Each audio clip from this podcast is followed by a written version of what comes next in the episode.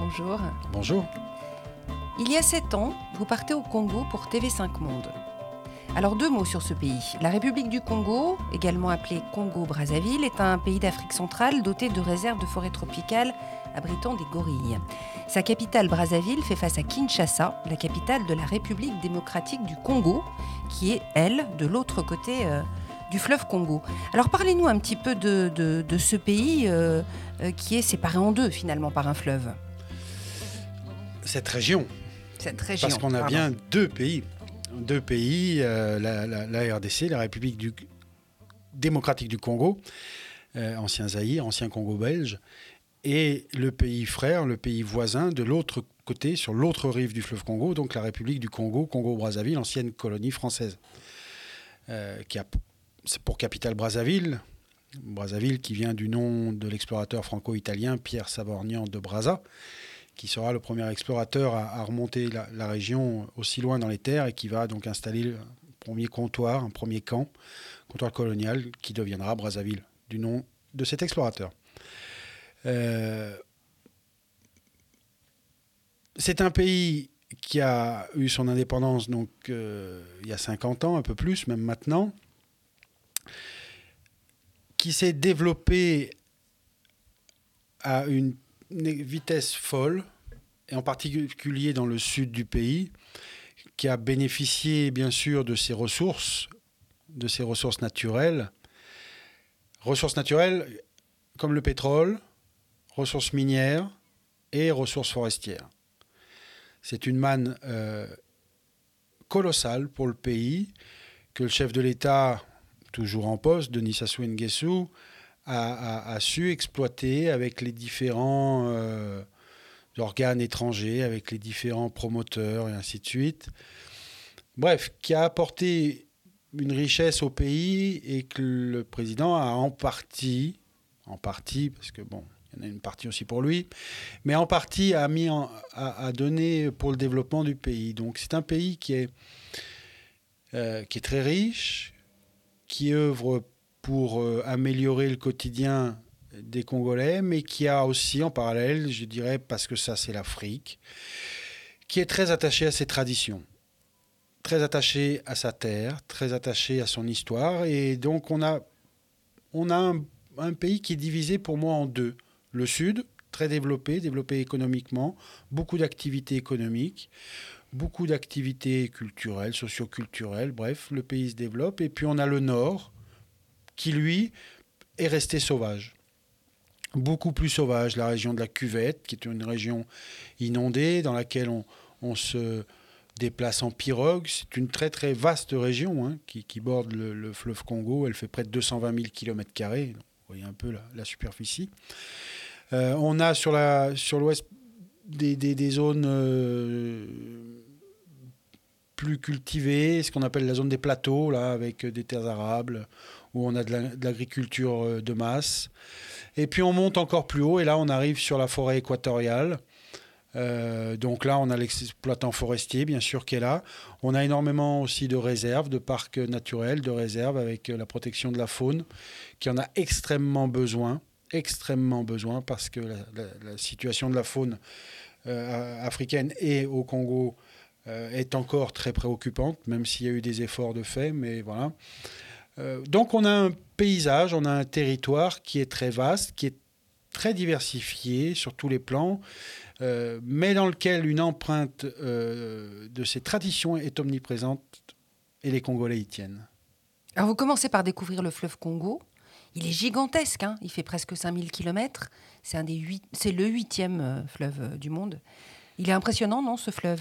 Très impressionnant. Il est impressionnant. Bon, il est huitième, c'est le deuxième d'Afrique après le Nil, mais c'est le premier par son débit. Et c'est ça que je retiens, c'est effectivement le débit de ce fleuve. Euh, c'est une surprise parce que c'est vrai que quand on connaît moyennement l'Afrique, on voit toujours l'Afrique comme ce, continent en déficit d'eau.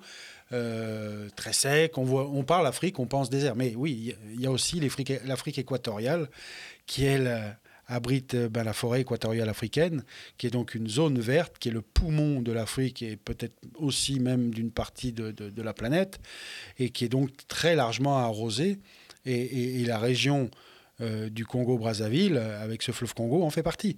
Euh, c'est des affluents, la Lingala, la Likwala aux herbes, l'Ubangi, la Sanga, bref, tous ces noms de rivières très très connus dans toute l'Afrique et qui sont euh, les cours d'eau qui, qui, alimentent en eau euh, toute cette région d'Afrique centrale. Euh, et le fleuve Congo, ben oui, il est majestueux par endroits très larges, très étendus dans la région de la cuvette, notamment. Ne sait plus où on est, hein, si on est sur une zone lagunaire, si on est sur un bras, un affluent du fleuve, si on est sur un lac, bref, il est tellement vaste, il s'étale tellement à cet endroit-là euh, du, pays qu'on ne sait plus vraiment où est le lit du fleuve. Et puis après, on a des zones où ça se resserre, où là, on devine bien le, fleuve Congo. Et puis euh, Brazzaville est au sud de Brazzaville, où là, on a des chutes, on a, voilà, et on sent toute la puissance de, ce fleuve et, de son débit. Alors c'est dans la région de la cuvette hein, que vous allez euh, commencer de, de, filmer. la région de la cuvette en République du Congo, donc. Et vous assistez là à la rivalité entre deux villes. L'une qui voit sa population s'exiler, et puis l'autre qui est une ville de pêche, Mosaka, qui prospère, et en particulier parce qu'on va y construire une digue. Oui, alors c'est tout l'objet du film, c'est la mise à sec de cette, de cette ville, de cette ville nouvelle, je dirais, qui est Mosaka. Euh, puisque la région est inondée, bonne partie de l'année, près, près, de six mois, euh, que les gens vivent sur des maisons surélevées sur des petits bouts de terre. On n'est pas sur une montée des eaux euh, gigantesque, mais suffisamment pour mettre tout le monde euh, les pieds dans l'eau. bref, ça c'est le sujet, c'est l'histoire, j'étais curieux de voir un petit peu comment dans cette région très isolée, on pouvait mettre en place un tel chantier d'ensablement, de construire la digue pour que le sable euh, projeté dans la ville soit retenu. Bref, ça c'est la partie technique, c'est la partie... Euh, euh, c'est l'objet du film, si vous voulez. Mais ce que je vais découvrir sur place, parce que ça, il n'y a que sur place qu'on peut le découvrir, je crois, c'est l'histoire de cette région. Et donc la rivalité qui va s'installer effectivement entre Bonga et Mosaka. Et ça, ça a été la très très belle découverte sur place. C'est-à-dire que je vais découvrir qu'en fait, la capitale, on peut l'appeler comme ça, administrative, le chef-lieu de cette région de la cuvette, euh, ce n'est pas Bosaka, c'est Bonga. Et c'est la Première Guerre mondiale qui va, parce que la Première Guerre mondiale va arriver jusque dans cette région-là, et c'est les combats armés entre l'armée euh, allemande et l'armée française qui va se situer sur Bonga et qui va faire que l'administration va se retrouver déménager, va aller s'installer à Mosaka. Et où l'histoire est, encore plus surprenante, c'est qu'on va ensabler Mosaka pour la mettre les pieds au sec, alors que l'histoire était bien faite, puisque les hommes s'étaient installés à Bonga pour y construire la capitale administrative, parce que Bonga a naturellement les pieds au sec. Donc c'est un peu, pour, les, pour les, habitants de la région, un non-sens que de faire ce chantier alors qu'à Bonga, on a les pieds au sec et on pourrait très bien installer. Mais voilà, c'est toute une espèce de, rivalité qui, du coup, à travers ce chantier, s'est installée entre ces deux, ces deux villages, je dirais au départ, hein, ces deux villages de pêcheurs. Mais une rivalité... Euh, sans constructive. constructive, sans méchanceté, sans haine, hein, surtout. Et ça, c'est important. Voilà, c'est juste une rivalité, je dirais, euh, de voisinage, mais qui va pour, dans le bon sens, qui dit voilà, nous, si vous le souhaitez, on peut faire ceci. Mais voilà, c'était du coup un, aspect qui était intéressant à mettre en avant dans le film. Elle génère pas d'agressivité. Non, pas du, pas du tout, pas du tout. non, non.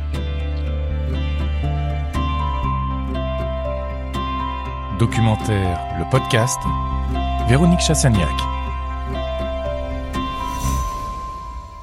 Alors en 2015, vous repartez et cette fois, vous allez dans le nord du pays, toujours en République démocratique du Congo, mais cette fois, vous allez rencontrer les Pygmées. Alors ça, c'est un nom euh, qui nous fait euh, rêver. Qui sont-ils, ces Pygmées? Ah, Les petits hommes. Les petits hommes de la forêt, les Pygmées. Euh, alors aujourd'hui, j'en sais beaucoup plus. Je, dirais que quand j'ai initié l'idée de ce film, mais, qui venaient d'assez loin, mais les pygmées, ben, qui sont-ils ce, sont les premiers habitants du continent africain, ça, c'est sûr.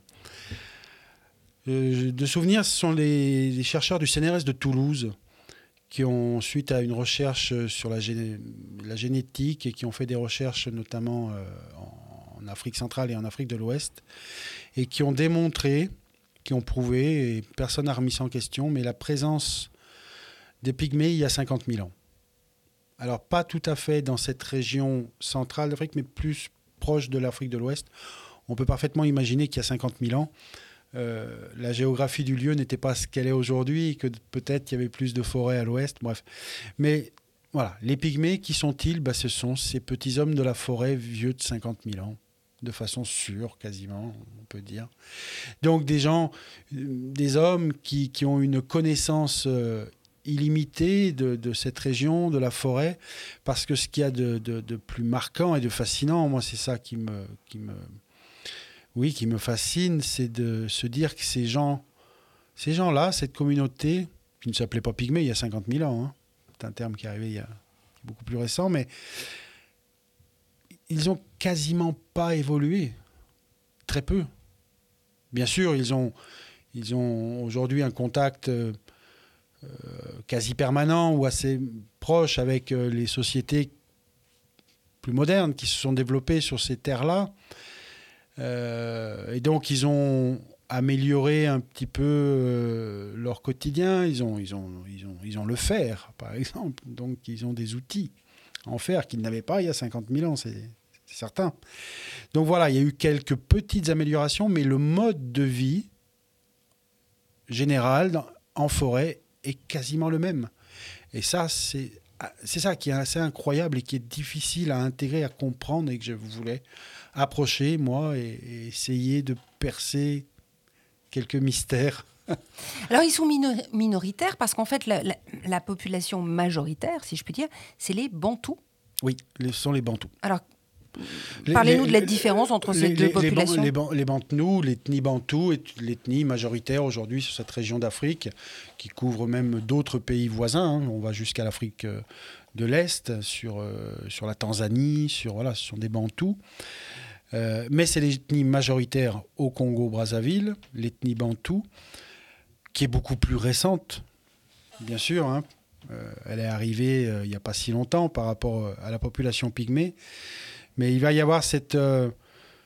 Ce, je ne veux pas dire cette rivalité, mais ce rapport de l'un à l'autre et qui va faire que le Bantou, les Bantous pardon, vont vont avoir un esprit de supériorité sur le peuple pygmée.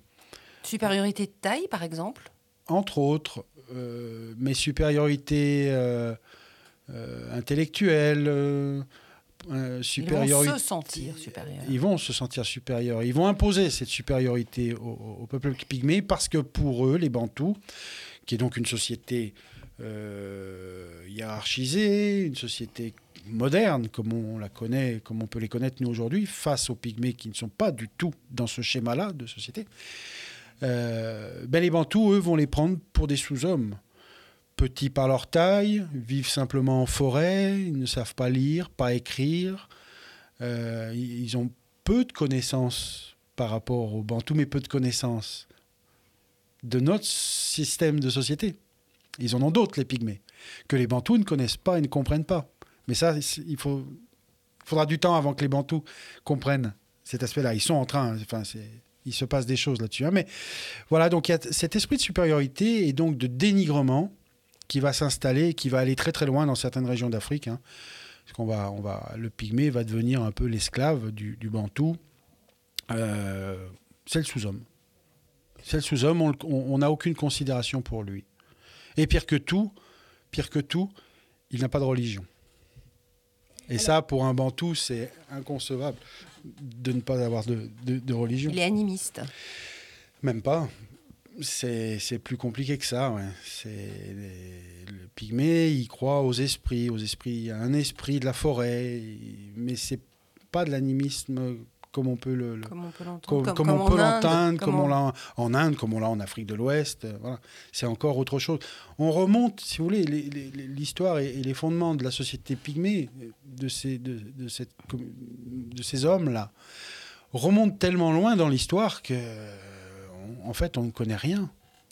Ça, j'ai eu l'occasion d'en parler avec euh, notamment un anthropologue parisien qui avait vécu, lui, pendant 12 ans euh, en forêt équatoriale, avec notamment la communauté Bahaka, qui est celle que moi j'ai rencontrée au, au Congo, et aussi il a rencontré, il a passé du temps avec la société Ahaka de Centrafrique et nord-est Cameroun. Bref, 12 ans.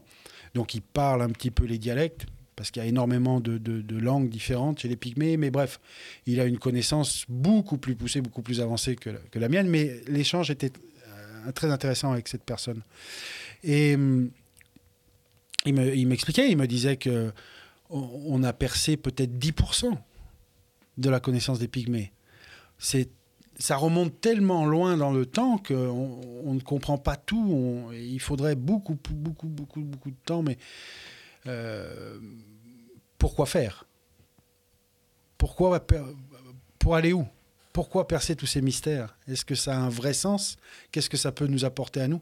Si c'est pour rien en faire, si c'est juste pour euh, dire de, on a percé les mystères des pygmées, ça sert pas à grand chose. C'est ce qu'il m'expliquait.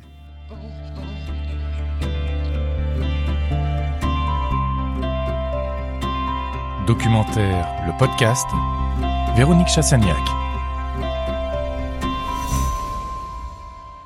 Ça, ça doit pas être simple quand même. euh, vous, arrivez. euh, euh, que- quel accueil vous font-ils? Alors, il y a deux, points de vue, deux aspects. L'accueil, il est, il est dans l'indifférence, je dirais, quasiment totale. Alors ça, ça a été ma première surprise, parce que c'est vrai que souvent, en Afrique, quand on arrive, pas seulement en Afrique, mais beaucoup quand même, en Afrique, les gens aiment l'appareil photo, aiment la caméra. Ils aiment se montrer, ils aiment se mettre en scène. Voilà, c'est c'est dans les, dans les codes, c'est dans la société. On, on- on en joue et on aime ça. Donc j'ai l'habitude, voilà. Et là, j'arrive chez les pygmées, rien de tout ça. En fait, les pygmées n'en n'en ont aucune affaire de, de qui je suis et de ce que je fais. Ils connaissent pas leur image? Euh, non, non, non, il n'y a pas de miroir, il n'y a rien du tout, Ils bien pas à quoi ils sûr. ressemblent. Non, et ça ne les intéresse pas. Euh, pareil, souvent, quand on filme, les gens, une fois que c'est fini, viennent et veulent voir un peu les premières images, ils veulent se voir dans le petit écran de la caméra. Là, ils m'ont jamais demandé, ça, aucun, ça ne leur parle pas. Ce qu'il faut comprendre chez les pygmées, parce que là, on en arrive du coup euh, au deuxième point, mais qui moi est arrivé tout de suite quand je suis arrivé dans les campements. J'ai visité plusieurs campements hein, avant de, travailler sur celui de Eyoka, là où se passe le film. Euh, c'est celui de la difficulté de se comprendre, donc d'échanger. Le vocabulaire n'est pas le même. Et beaucoup de mots que nous employons n'existent pas dans le vocabulaire du dialecte de la société, du clan dans lequel, là, chez les Bahaka par exemple. Donc il est très difficile de partager une idée, un contenu, quand les mots n'existent pas et ne veulent rien dire. On parle d'une caméra, ça n'existe pas une caméra, ça ne veut rien dire. On pourrait essayer de trouver le mot qui permet. euh, Je me souviens par exemple au Cambodge, c'était sur un autre film, mais euh, le réalisateur, le mot réalisateur n'existait pas où je me trouvais. Mais ils avaient trouvé la formule l'homme de la télé. Et là, le Cambodgien comprenait que ce que je faisais. L'homme de la télé chez les pygmées, ça ne veut rien dire. La télé, ça n'y a, pas- il y a n'existe pas vraiment de télé. ça n'existe pas, ça ne représente rien physiquement. Donc on a tout de suite cette grosse difficulté sur le partage et sur l'échange. Et quand on est comme moi, que l'on aime coller à la réalité, on ne veut pas tronquer le, le- le tournage et les situations qu'on va filmer, c'est très compliqué. Parce que du coup, on ne peut pas demander, euh, au- là en l'occurrence aux, aux pygmées que je rencontrais, de s'adapter à ma situation. Non, il fallait que ce soit moi qui m'adapte. Et donc, il fallait que je comprenne qui ils étaient, ce qu'ils faisaient, pourquoi ils le faisaient, comment ils le faisaient, quelles étaient leurs difficultés, et ainsi de suite. Donc, ça a été très compliqué. Très compliqué pour arriver à se comprendre. Ça, ça a été euh, l'étape cruciale euh, dès le début. Quoi. Ouais, parce que j'imagine que même si vous avez tourné dans de nombreux pays, c'était peut-être celui-là où il était le plus difficile de s'adapter. Ah bah, ah, euh, de s'adapter, non. L'adaptation, on, s'adapte. D'autant plus qu'on sait que c'est pour une durée assez courte en fin de compte, assez précise. Donc l'adaptation, on va s'adapter, c'est pas ça. Ça, ça va. C'est de se comprendre. C'est de se comprendre. Quand euh, euh, dans les premiers temps, les premiers jours, où voilà, je décide de partir en forêt avec eux et pose la question à quelle heure demain vont-ils partir? À quelle heure ils partent Que je parte avec eux? Et donc, euh, j'avais deux personnes pour s'occuper des, des- des traductions avec moi. Et ils me disent euh, ils vont partir à 6 heures. Donc, le lendemain matin, j'arrive en avance à 5h15 du matin. Et au campement, il n'y avait déjà plus personne. Ils étaient tous partis. Euh, euh, donc, c'était- la surprise, la, la dé- déconvenue totale. Mais eh ben oui, il a fallu qu'on se calme. Ils m'ont expliqué, enfin, les, les gens avec qui j'étais, qui m'accompagnaient, et Paul, hein, qui est, qui est quelqu'un présent dans le film, et qui m'explique, qui me dit oui, mais tu sais, l'heure, ça veut rien C'est dire. subjectif. Ça n'existe pas. C'est pas subjectif, ça n'existe pas. C'est encore plus compliqué quand les choses n'existent pas. Donc il me dit, mais on t'a dit 6 heures, oui, parce qu'il fallait qu'on te donne un, un repère pour toi qui te parle. Mais eux, ça ne veut rien dire. En fait, ils sont partis dans la nuit. Ah bon Bon, mais comment on va faire alors? Voilà, et tout ça, tout de suite, prend, prend un temps pas possible pour s'installer, pour comprendre les choses, pour se comprendre, pour se comprendre, tout simplement. Donc euh, voilà, on y est arrivé, bien sûr. Et donc après, je suis parti en forêt. Et là encore, de toute façon, c'était chaque heure était un obstacle à, surmonter. Euh, on est parti en forêt. Bon, bah, les pygmées sont partis en forêt. Eux, ils tracent, quoi. Et moi, je suis derrière. Les Congolais qui m'accompagnaient n'ont pas voulu aller en forêt. Ils avaient peur. Donc, je suis parti tout seul la première fois. Et donc, tout seul avec tout le barda, euh, le, poids des caméras. Enfin, j'avais tout. Et les pygmées, eux, traçaient. Parce que pour eux, j'étais pas là, quoi. Ou si j'étais là, euh, ben, il était pour eux évident et naturel que je connaissais la forêt. C'est marrant, je, je reviens juste sur un truc que vous avez dit juste avant. Vous avez dit chaque, chaque chose est un obstacle, alors que moi je m'attendais à ce que vous disiez chaque chose est une découverte. Mais vraiment, vous vous incitez sur le mot obstacle. Ah non, Tout est compliqué en fait. Tout est compliqué. Tout est compliqué. Parce que vous êtes dans un milieu. euh, Hostile? Oui, oui, oui, on peut dire un peu hostile, complètement méconnu. Donc on n'est plus du tout, terme que je reprends souvent, mais dans sa zone de confort. On est complètement en dehors de là-dedans. On ne maîtrise quasiment plus rien. On est dans un milieu que l'on ne connaît pas. Et on s'en rend très vite compte. Est-ce qu'on a peur? Ben les pygmées eux-mêmes, il le dit dans le film Ngonjo, la peur existe. C'est-à-dire que lui, lui, pygmée, dit la peur existe. Donc le, le pygmée a peur, mais vous, est-ce que vous avez peur? Donc nous, on, se, on, on- on- on a peur, on, est méfiant. La, la peur, euh, je dirais souvent, elle arrive soit quand on est vraiment face à l'o- au danger, où là la peur nous envahit, ou elle, peut arriver après coup. Mais sur le coup, la peur, elle n'est pas là. On est, on est dans l'excitation, on est dans, le, dans, la, dans la soif de, de- de découvrir, d'y aller. La peur, elle arrive quand on, est, on a été un peu trop loin. On, voilà. Donc, Par exemple, les insectes. non.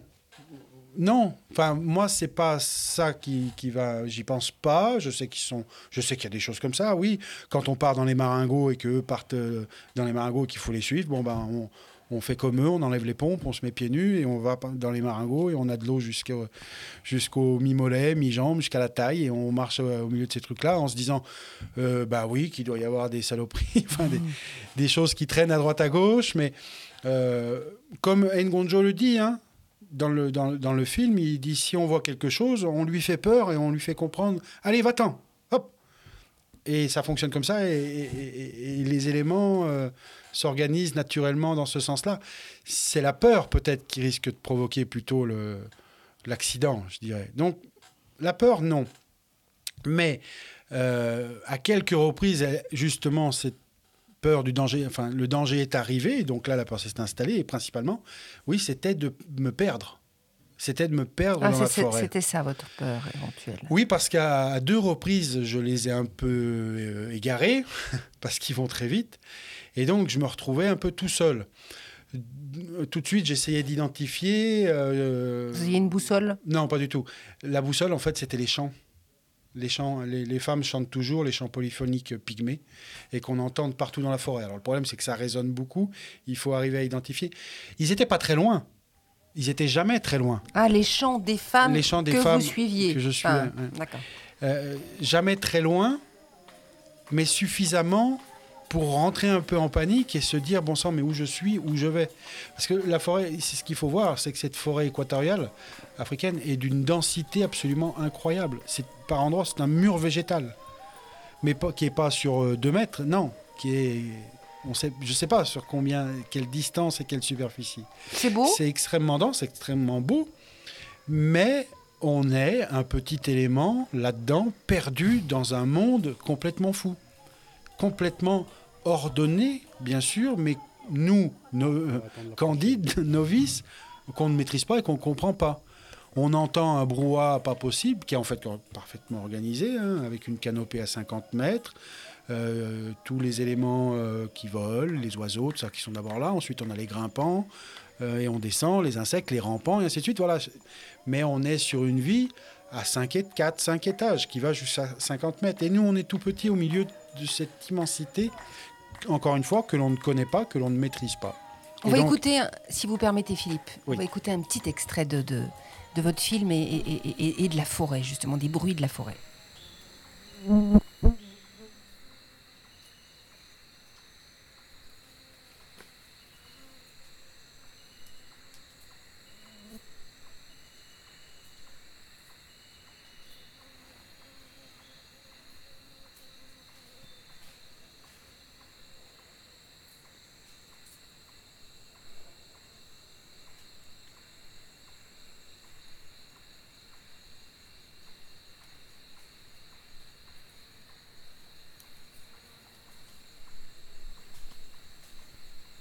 Alors, donc, donc, donc on, est, on est dans ce que vous nous expliquiez tout à l'heure, c'est-à-dire les, les rampants, les volants, les... Oui, oui, on, est vraiment là dans, dans, dans, dans cette ambiance, dans ce milieu-là, euh, dans lequel il faut, euh, il faut accorder une confiance totale aux gens qui le maîtrisent, qui sont avec vous, c'est-à-dire les pygmées, et, et ne pas les perdre. Il faut, faut rester à leur contact, suivre ce qu'ils font. Euh, La difficulté, où, moi c'était vraiment un combat, hein, c'était dur, mais c'était de, filmer. Parce que j'étais aussi là pour réaliser le film et donc pour euh, prendre des images. Donc il fallait conjuguer tous ces aspects-là. Celui de vivre dans ce milieu hostile, garder le contact avec la, la- la- la- la- la- la population pygmée que j'accompagnais, et penser au film. Donc la conjugaison de tout ça n'était pas simple. Surtout, je vous dis, les premiers jours où j'étais tout seul. Après, les fois suivantes, mes amis congolais étaient avec moi. Tout de suite, on se sent plus fort. et oui, hein, le propre de l'homme. Euh, tout de suite, on se sent un peu plus fort. Et puis surtout, j'étais un peu euh, allégé au niveau de ma charge. Alors, on arrive au terme là, de, de, de, de cette interview. Pe- Peut-être juste une chose qui, que, que j'avais envie de savoir. Est-ce qu'ils sont attachants, ces pygmées? Puisque vous dites que c'est... Oui, oui, oui, ils sont très attachants. Moi, j'ai passé de très très bons moments et longs moments avec notamment cette petite dame là qu'on voit beaucoup dans le film qui a la cataracte, euh, qui était euh,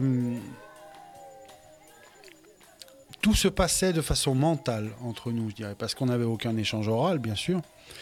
Mais le simple contact, le simple fait de se voir, j'ai l'impression qu'on se comprenait. Euh, C'est-à-dire qu'elle savait en fait quand je m'installais si j'avais soif. Si j'avais. Enfin, si j'avais soif, le problème était vite réglé. Elle m'amenait de l'eau que je ne touchais pas, que je ne pouvais pas boire. Euh, mais voilà, elle comprenait à chaque fois de quoi j'avais besoin. C'était assez impressionnant. Euh, J'arrivais, elle était en train de faire quelque chose. Hop, elle comprenait que je voulais filmer. Donc elle faisait mine de tout mettre en place. Moi je lui disais non, non, touchez à rien. Bref, voilà, il y avait a une complicité là qui s'est installée. Mais c'est pas avec l'ensemble du, clan, l'ensemble des gens que j'ai pu voir, bien sûr. Beaucoup, beaucoup étaient quand même assez indifférents à, ma présence et à ce que je venais faire. Je sais même pas s'ils ont vu le film. Je sais que les Bantous, les gens, les Congolais, tout ça, bien sûr, ont vu le film. Il a été diffusé euh, sur tout le pays et à la télé nationale congolaise. Mais je ne sais même pas si le campement de Eyoka, si Ngonjo ont vu le film, mais en même temps, je ne sais même pas ce que ça pourrait provoquer chez eux. Et je pense que ça ne les intéresse pas. Ils, ils se reconnaîtraient peut-être même pas. Peut-être, si, parce qu'ils reconnaîtraient les lieux. Les lieux, ils leur sont tellement familiers, ils ont une telle capacité photographique, justement. euh, ils ont des sens très, très, très dévo- beaucoup plus développés que nous. hein. Les sens euh, de l'odorat, de, de l'ouïe, de la vue, perception, et ainsi de suite. Donc, ils reconnaîtraient les lieux, bien sûr, mais est-ce- qu'est-ce que ça leur apporterait? Je pense que si on leur montrait le film, au bout de trois minutes, ils s'en iraient. En fait, je pense que... autre chose. Oui, ça les intéresse pas. Il faut, faut comprendre hein, cette société qui, qui, qui n'a pas d'hier, d'aujourd'hui, de demain, qui a juste un instant présent, qui, qui se multiplie et qui avance et qui les conduit euh, d'étape en étape euh, sur, euh, sur un fil, sur une histoire qui, Pas d'état d'âme peut-être? Si, si, ils en ont entre eux. Si, le, le- si, si, il y a des états d'âme, il y a, il y a des conflits, des moments qu'il faut qu'ils apprennent à gérer. Il y a des, il y a des moments de la vie qui, qui, qui, qui- qui doivent gérer et qui leur sont parfois assez durs. Donc, si, des états d'âme, il y en a. Mais encore une fois, qui correspond à leur société, à leur mode de vie. Mais très peu sur le monde extérieur, j'ai trouvé même si ce contact et ce rapport au Bantou leur pose beaucoup de problèmes et, auxquels ils doivent faire face, c'est sûr. Euh, certains disent euh, effectivement qu'il faudrait leur rendre la forêt pour qu'ils puissent continuer à évoluer comme ils l'ont toujours fait, librement dans la forêt. Euh, Peut-être, je sais pas, j'ai pas la réponse à cette question, mais il est certain qu'aujourd'hui, ceux qui ont le contact, c'est cuit. Ils le disent eux-mêmes. hein c'est terminé. La forêt, on ne la vivra plus comme auparavant. C'est pour nous, on est passé à autre chose, on a vu autre chose. On pense, certains disent euh, et peuvent affirmer qu'on a encore peut-être quelques rares communautés pygmées qui peuvent évoluer encore euh, au fin fond de la forêt et qui n'auraient encore jamais eu de contact avec, euh, je ne parle pas de l'homme blanc, mais même des bantous. hein. Et donc là, on aurait peut-être une trace unique de de- de- de- de- de- d'une communauté pygmée, pygmée, d'une communauté pygmée vraiment traditionnelle, authentique. Je ne sais pas comment est-ce qu'il faut la définir, mais Les premiers hommes. les premiers hommes.